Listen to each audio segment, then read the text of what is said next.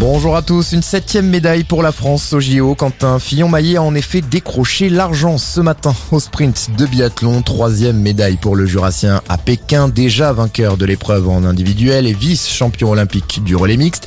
Quentin Fillon-Maillet forcément très heureux au micro de France Télé. Je suis quand même super content de cette course-là. C'est clair qu'après l'individuel, l'objectif était était coché sur ces Jeux Olympiques. Et une médaille en, relais et une médaille euh, d'or euh, individuel, c'est juste parfait. Mais voilà, j'étais en trop bonne position pour lâcher les choses. Donc euh, j'ai abordé les choses exactement de la même façon que sur l'individuel, avec beaucoup d'envie. Et, j'aborderai toutes les prochaines courses de la même façon parce que parce que voilà, je suis en passe d'écrire une, belle passe de l'histoire. Donc j'ai envie, j'ai envie de continuer et j'ai très envie de de profiter de tout ça. La France qui pourrait obtenir une nouvelle médaille aujourd'hui grâce à son duo de patineurs Gabriela Papadakis et Guillaume Cizeron qui disputent en ce moment l'épreuve de patinage artistique.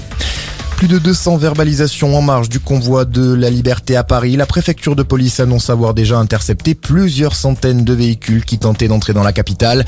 Près de 7200 policiers et gendarmes sont déployés ce week-end pour faire respecter l'interdiction alors que des milliers de Français convergent depuis le milieu de la semaine vers Paris pour protester contre le pass vaccinal et la baisse du pouvoir d'achat. Un nouvel entretien par téléphone pour désamorcer l'escalade des tensions. Emmanuel Macron s'entretient en ce moment avec son homologue russe Vladimir Poutine. Objectif résoudre par le dialogue la crise à la frontière russo-ukrainienne. Washington a assuré hier que la Russie amassait encore plus de troupes à la frontière avec l'Ukraine et a averti qu'une invasion durant les Jeux olympiques d'hiver n'était pas à exclure.